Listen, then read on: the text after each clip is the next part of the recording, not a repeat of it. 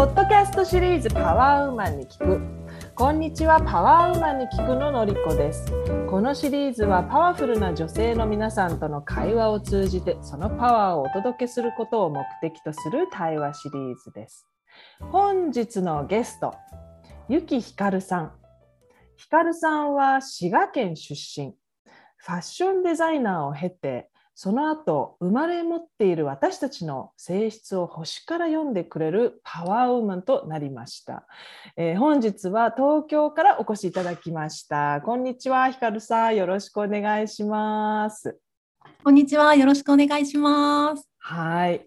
星を読む人っていうともう本当になんかいろいろどんなどんなことを読むんだろうってあの思うんですけどもちょっとご自分の言葉で、えー、どんななんだろうどんな人の性質？どんその星を読むっていうのは一体どういうことなのかっていうのをちょっと説明してもらえるかな？はいわかりました。えーと、私が言う星を読むっていうのはですねその人が生まれた生まれた誕生日ですね生まれた時その日その時その場所真上にあった真上の空にある星の配置を図面に落として、天空図っていうんですけど図面に落として、うん、えーと、そこからその人が持って生まれてる本質だったり、まあ、運命だったり今世何をして生まれてきた何をしに生まれてきたのかっていうことを読み解いてお伝えさせていただいて、お伝えさせていただく仕事をしています。なるほど。それはあれですかね。どのどんななんかこう資格というか、どんな勉強をしたらそういう人になれるんですか？あ日本ではその資格を発行しているっていう場所はおそらくないんですけど、うん、まあ、いわゆる西洋先生術の勉強をメインに、させていただいて、うんうん、で私の場合はもともとデザイナーだったのであのまあ面白がって趣味でやっていたところから、まあ、口コミが少しずつ増えて独立する形になりました。ほうなるほど趣味でやっていたのに独立するってことはお客さんが増えたんですね。あなたに見てほしいっていう人がきっと増えたってことですね。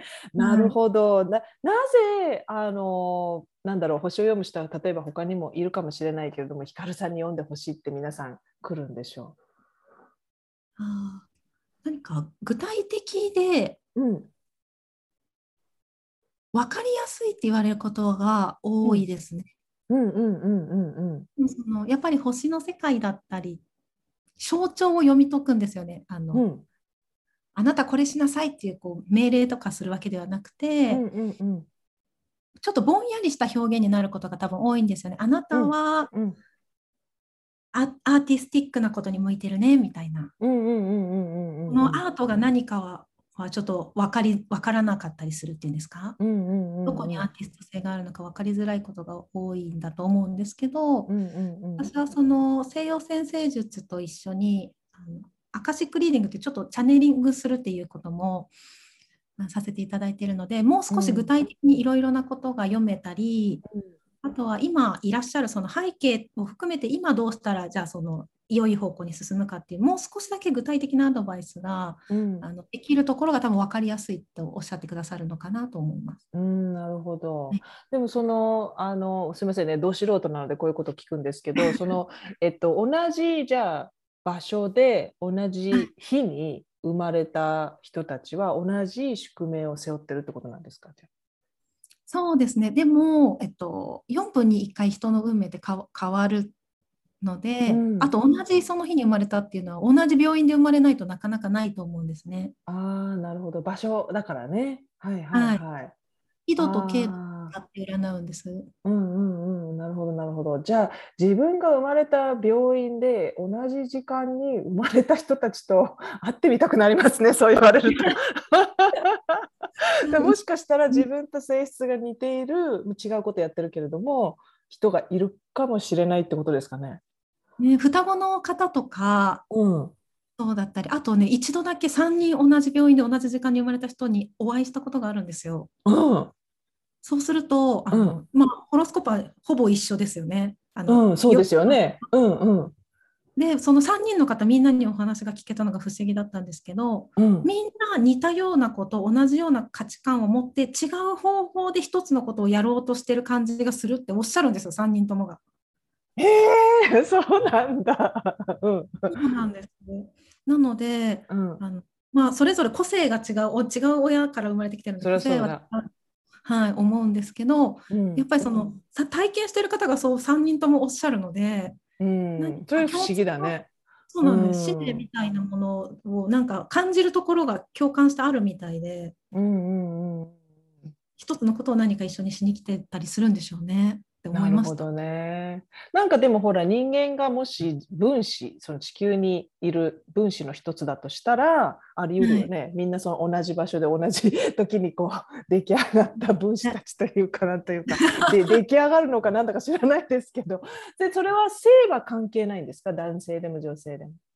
私の場合は性は関係ないですね。うんいいね。ああ、でも少し読み方が違ったりする部分もあるんですけど。うんうんうん、なるほどなるほど。でそれはそういうそのじゃあそのご自分のスキルというかよ読むっていうことをあなたは自分にどうやって日頃使ってますか、うん、あ日頃もう最近すごく細かく見ることはないんですけど、うん、デザイナーからこの星の世界に入ったっていうのも全く違う業界だった時に、うん人生に少し悩んでたことがあってもう一度自分を見つめたいと思った時にそのちょうど星に出会ったんです。うん、あで読んでみるとの自分が知らない自分のことだったり、うんうんと、自分が嫌いだと思ってる自分のその性質が長所ですよみたいなことが結構詳細に書かれてるんですよ。うん、なのでえっと、そういう意味で今まで受け入れてこなかった自分の一面っていうのがあるかもしれないだったり感じてる部分があるっていうのを一旦全部受け入れるっていう意味で使ってみたんですよねこの職業に転職したってことになると思うんですけど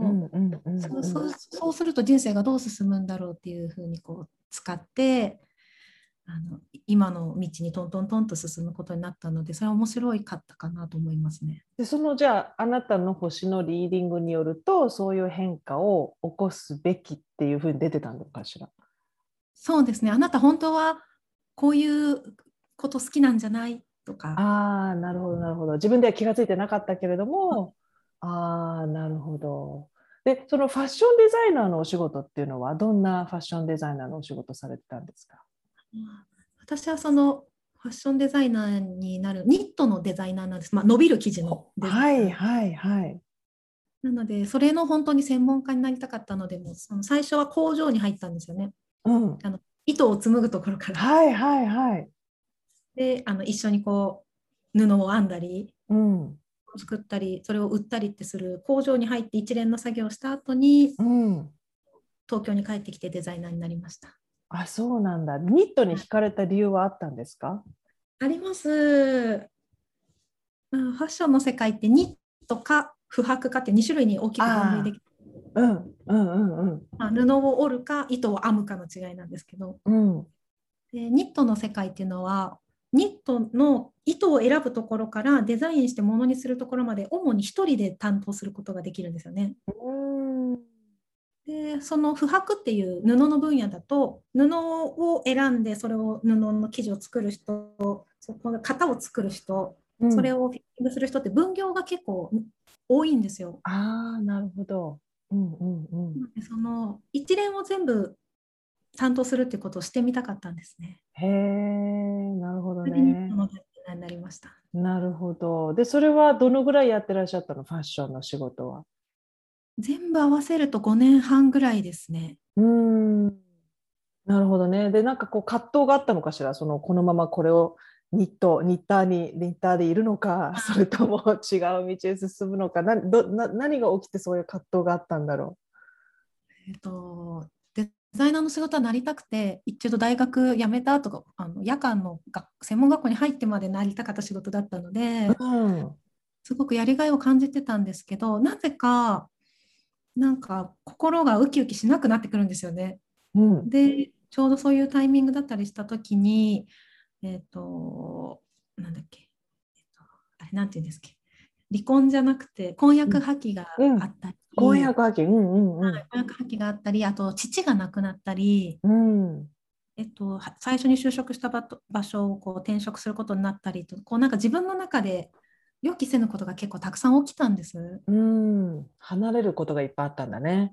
そうなんです。うん、うん、その時に頑張ってるのにどうしてうまくいかないんだろうっていう気持ちにこうなったりだとかあとなんなんでだろう？それってどうしてなんだろうっていうのをそこから考える道からこの世界に入りましたかね。うんそうなんだ。でその今はもうこれ一本でファッションデザイナーの仕事はされてないんですよね。そうなんです。そうですよね。でもやっぱりお気持ちはどうですか？全く後悔はないですか？全く後悔はないんです。うん、全く後悔はないんですけど、うん、何かまたものを作る道にはあのいつかつながるんじゃないかなってどこか楽観的に思っているところがありまして、うん、その作る考えるっていうところにはまたあの携わっていきたいなって思います。なるほど。なんかこう可能性ありそうだね。全く私も全くわからないけど、じゃあそのニット ニットを作るニットをデザインするっていう仕事が例えばあなたの今の星を読む仕事にどこかで役に立ってるとしたら、はい、それはどどのあたりが役に立ってると思いますか、ね、多分その一連の流れを見たいっていう気持ちと星を読む時の気持ちは似ていて、うん、その人が生まれてきたところからどういう人生を編むのかなっていうのをストーリーをが見を見ていくっていう感覚っていうのはすごく生かされているなと思いますね。なるほど、はい、そうだねそうだね。でその人のなんかニット編んじゃったら 面白そうだね。その人に合うなんかニットニット製品編んじゃうみたいな。ねすごい器用なあの星読み人になりますね。そうなんだ。でなんかこうあのなんだろうあなたが今こう夢中になってることってありますかね？仕事においてでもいいし仕事以外でもいいので。あ最近はですね、うん、仕事以外のところだと海が大好きなので、うん、海にとにかく何回も入りに行くっていうのがハマってます。へえ、それは昔からそういう習慣があったのかな？水は好きだったと思うんですけど星を読むようになって海にすごく近くなりましたね。不思議と。そうなんだ。じゃあなんか関係があるかもしれませんね。ね、何か自然とつながっている感覚っていうのは星を読む時と似ているのかなと思ったりあなんか不思議に感じることはあります。へえじゃあそのい癒しの場なのかな？海に行くっていうのはあなたにとって。はい、癒しの場ですね。うんなるほどね。でまあちょっと今の話の中にあ一部あったのかもしれないですけどこう自分が覚えているターニングポイントっていうのはどんなことが起きた時だったでしょうか？ターニングポイントはやっぱりこの世界に入った時ですね。うん、でうん、ファッションのデザイナーからこっちの世界に入った時がターニングポイントで、自分が全く想像してない生き方に入ったっていう意味でそうだったと思います。そうだね、そうだね。何が一番変わりました、この仕事に変わってから。あ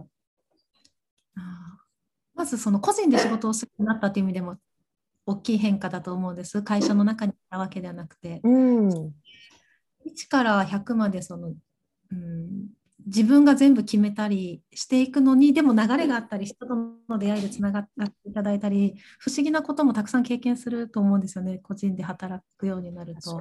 うん、その世界を知ったことが自分にとってすごく大きい変化でしたね。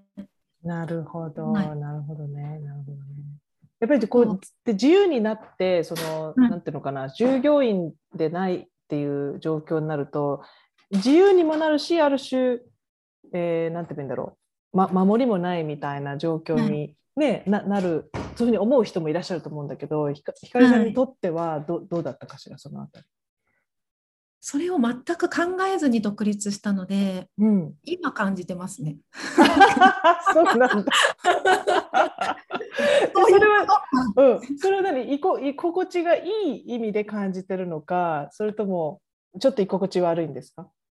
心地はいいんですよ。心地は、うん、いいんですけど、みんなが悩んでたのってこういうことかっていうの今分かった感じです、ね、ああ、なるほどね。なるほどね。一番の悩みはじゃあ何ですか？その自分でやってるこの仕事、まあ一人でやってるっていう部分で。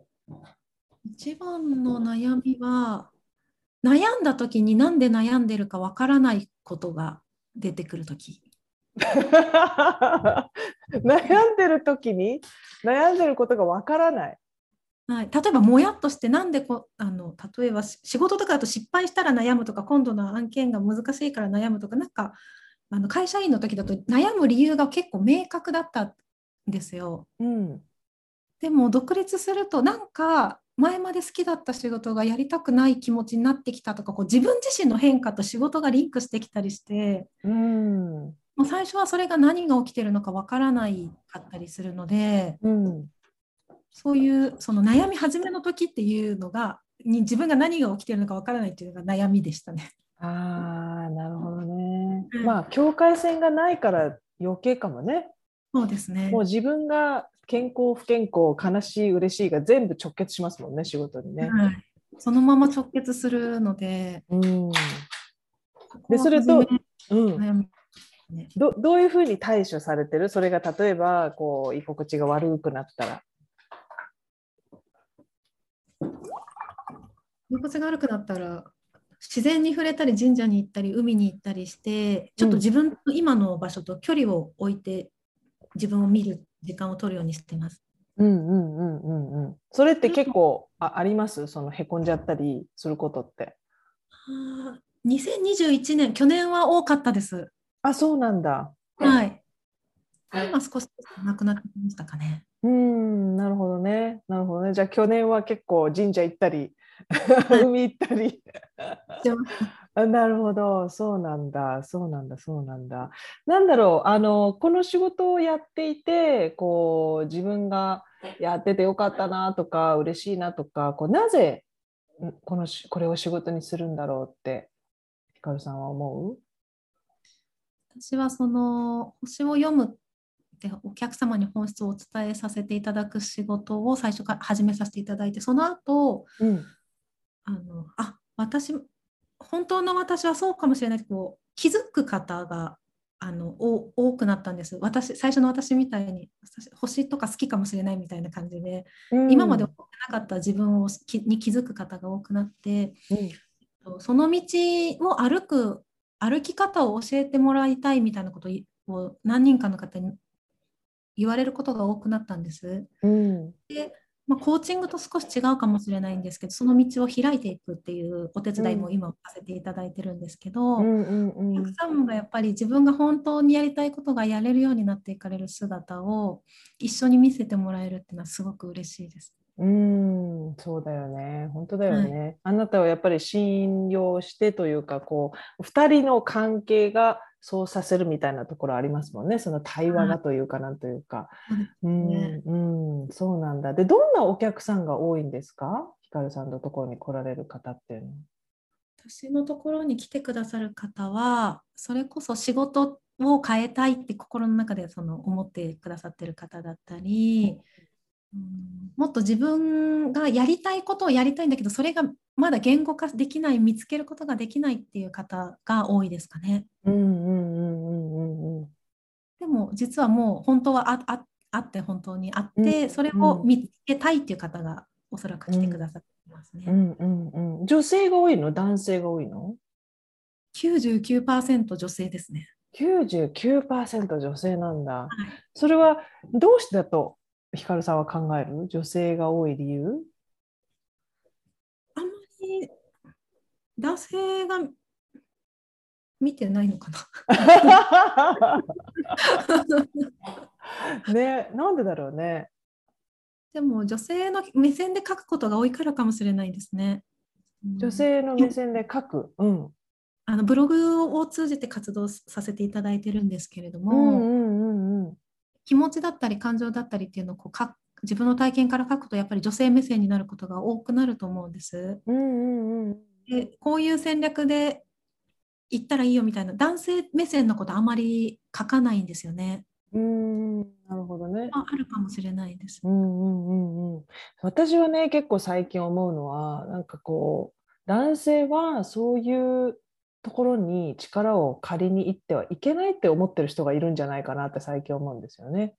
こうなんて言うんだろう本当はきっと男性もそういう気持ちになったりその話を聞いたら意外とお意外と面白いっていうか ハマる人って結構いらっしゃると思うんですけどでもこうあえてなんかそこに一歩出せないみたいなないかしらそういうの 分かんないですけど女性は多分あんまり抵抗がないのかなと思うんですよねそういうあのお話を聞きに行くっていう。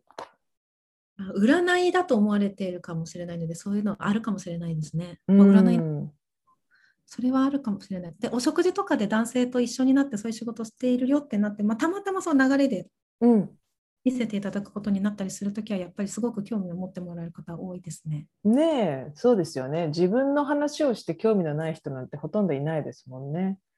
うん、あでも占いじゃないんだやっぱり占いと言ってはいけないんだ。いやもう何か種別にするとすると占いなんですけど、うん、お告げをしているわけではないっていう感覚です、ね、ああなるほどね。なるほどね。難しいね これね。なるほどなるほど。でえじゃあ星座占いとは何か全然違うんですか？すいませんね。なんかあのすごいど素人な質問で。あいえ。星座占いは私がやってる仕事のほんの一部をエンターテインメント化したものっていうイメージですね。うん、うんはい、大衆化したような感じだよね、多分ね。楽しみを増やした感じで、星座占いとの違いは、本来その生まれ持ってらっしゃる図、パーソナルホロスコープっていうんですけど、うん、持って生まれてらっしゃる図を見ると、えっ、ー、とね、10人から13人ぐらいその中にキャラクターがいるのが見えるんですよ。うん、そののりこさんだったらのりこさんを構成しているキャラクター、うん、10人ぐらいいてそれそれ一つずつに星座だのだって性質がついていて、うん、その人たちが物語を紡ぐのがのりこさんの人生の物語っていうイメージなんですよね。人生ああなるほどなるほど。はいはいはい。その13人なり何なりの性質がう。んうんうん。私という人間を作ってるんだ。そうです、うんうんうん、そのその人間関係や相関図をとキャラクターを読んでいくイメージですね。ああじゃあということはやっぱり読む人によってだいぶストーリーが変わる可能性があるってことですよね。そうです表現が変わったり、うん、えっと、何を意図して読むかによって読み方も変わったりあやっぱり人も、にもよりますよね。そうですよね。そうですよね。はい、そうなんだ。へえ。で、それはあれですかね。そのあなたの場合、こうだえっといついつで例えばあの4月生まれの人はこうとか、その月によって傾向ってあるんですか？月によって分けようと思えば分けられます。そういう分け方もできます。でもそれだと星座の方が分けやすいかもしれないですね。あ、星座でね。うんうんうんうんうん。え、じゃあちょっと一個だけ聞いてもいいですか？すごい簡単。4月、はい、私、大牛座なんですよ。あ、大牛座？うん、大牛座と羊座のちょうど境4月21日生まれなので本当境ですね境なんですけどそのそのズバリその息だけの話をするとどんな性質があるんでしょうかあ自分で何でも見て体験していきたいっていうのはすごく多分強い性質を持っていらっしゃって、うん、自分のペースで体験したものを感じるってことに喜びを得る方、うん、でえっと何て言うのかなあんまりせかされるのは好きじゃないかもしれない。自分のペースゆっくりじゃないかもしれない。マイペースっていうのはすごく大事です。で大きいものを動かすのに向いてらっしゃいますね。細かいものをたくさん売るっていうよりは大きい桁のものだったり、人存在だったりっていうのを扱うのに向いていらっしゃる。うん、そうなんだ。はい、その星座の方の面白い特徴は、うん、声を使うのがすごく好きな方が多いんです。へえ。歌とかね、例えばあと。うんうん、ツアーコンダクターさんみたいにこう喋る方だったり、のりこさんもそうですけど、声が素敵な方だったり、このパーソナルなんだ、うんうん、そのそういう性質が、あと食べるのが好きだって、口を動かす。結構全部当たってるよね、菅子さん。あとセンスがいいです。センスがいい方。食べ物のセンスとか味とかもすごくあの細かいです。食べ物だけじゃなくて品があるセンスがいい方が多いです。へそんなそういうふうに出るんですね。そのその座星座で見ると。へえ。そうなんだ面白いなんかもっと聞きたくなりますね そうなのね面白いですねどうしてでも私たちってそういうことにそういうあのお話に惹かれるんだろうねこうなんていうか未知未知であり未知でないっていうか別にね生まれたその時の星の話をしてるんだからまあなんていうのかなこう明確なベースがあるわけじゃないですかある種ね。うん、ね、なんかこう霊媒師みたいになんかあなたの霊を呼ぶとかそうそういうのじゃないじゃないですか。なのにでもこうそういうふうに言われるとどうしてもどどうしてわかるのとか、ね、どうしてそういうふうに出てくるのっていう気持ちになるじゃないですか面白いよね。不思議ですよね。うん、不思議ですよね。で、ヒカルさんはご自分はどうなんですか？の特徴は。保守的に言うと。変わった人みたいな風に出るんですよ。変わった人？うん。だからもうそうですよねって思いますなんかこう感覚が少し違いますよみたいな風に出るんですよねやっぱり。ああなるほど。あの独特なテンポをお持ちですよね、ヒカルさんね。そうですか。うん、お話ししてて思います。なんかあの普通の方とテンポが違う。ごめんなさい、普通の方って何って感じですよね。すいません。でも、でもそういうふうに言われることが多いんですよね。その普通の方と何かが違う。そうなんだあ。テンポが違いますね。なんかね、人、普通の方よりも、多くの方よりも間が多い。いや、本当に 本当に。うん。なんか1秒、一呼吸お多い感じ？えいい意味で言ってるんですよ。私悪い意味で言ってるんじゃなくて、は い大丈夫です、うんうんうん。ななんかこう不思議なテンポあそうですか、うん、を感じますね。でなんかもうそろそろこう不思議な話になってきたので今日はちょっとおあまりご自分の方針についてまだちょっと伏せていただいて菅子さんのあの読みを聞きたいと思うんですけども 菅子先生どうぞ、えっと、菅子さんに聞きたいまず質問は何でしたっけ？えーと、今後の仕事の流れについてお伺いしたいです。はい、楽しみ。いやひかるさんにこんなレクチャーをするなんて。あのあでもね、市中水明はまた別ですからね、見方がね。はい、見てみたらはい。はい、じゃあ、まあ、ひかるさん、ゆきさん。ひかるさんですね。ひかるさん。はい、いつもね、あの理想って前へ前へも進んでいく方で、やっぱりちょっと霊感が強いんじゃないかなと思うんですよね。あの直感的なもの。うん。あと、あの、先を見通す力とかも素晴らしい共感力。すその人の中にうわーっと入っていっちゃうっていう力がすごくあるんですよ。その人になってしまう、気持ちになってしまうとか、感情になってしまうとかね、そういうところがすごくあって、あと空間認識が高くって、目の付けどころがとてもいいので、まだ誰もやってない分野で注目を浴びたりすると思うんですね。はい。で、カリスマ的要素があって、まあ、自然と人が集まってくる目印のような存在なんですね。で、財を築く才能も高くて、まあ、社会のリーダーとなる方なんですけれども、まあ多くの友達に囲まれ、えー、もともと好奇心の塊なんですけれども、今まで特に、まあ特に35歳ぐらいまでの20年間は、まあ何かと好奇心、何か気になることがあっては動いてっていう、あの、あと勉強とか、あと人との愛情深い関係性とか、人の役に立つとか、そういうことで常に回転してた状態だと思うんですね。忙しかったと思うんですよ。で、うん、あのー、ちょっと人生的にも華やかでもあるけれども変動が多いそういうことが出てて、うん、で、えー、経済的にもですねあの動きが大きくってちょっと本当に欲しいものが得られないジレンマっていうのを感じたかなと思うんですね。はい、もう全部当たっております。全部っていうか厚かましいかもしれないですけど。親にそう言われますね。あのいつもこんないつまで動いてるの？みたいな。そう、なんかもう、休休憩しましませんか？みたいな、周りから。そうそうそうそう。私もそう思ってます。誰か食べてみたいなね。そんな感じ。なんで？みたいな。そうそうそう。で、やっとね、落ち着きが入ってくるのはね、36歳からあ、よかった、もうすぐ。やっと落ち着きました。やっと落ち着ける。よかった。でそれから20年間ぐらいはあのご自身の生み出すもの想像するもの表現言論技術芸術分析理論最先端な側面がねすごく強まってでご自身のもう魂的本能的にやりたいことをやるんですね。もう本能に忠実になるって感じなんですけれども。今からですか？今から。今から。解放解放タイムがやってきます。そしてえー、そのことによって、そういう行動をすることによって、愛とか財を受け取る流れがやってくるわけなんですね。はい。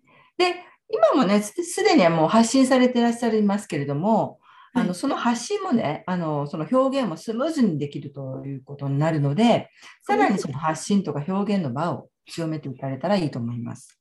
はい、はい、で基本的にはねちょっと正しいか正しくないかっていうのにねちょっとこだわるところがあるんですけれども でも、まあ、そのことによってね信用があって、ね、はい、大丈あの何があっても助けられるっていうのがあるんですけれどもでさらにね、今から、えー、ちょっと破天荒さが微妙によくいい感じでミックスされて、その自由な感覚とか生き方、えー、その個性がですね、周りの人に影響を与えて、まあ、それが仕事に大きくプラスになって、えー、名誉とか財を得るんですけれども、大丈夫です、ね、はい、大丈夫です。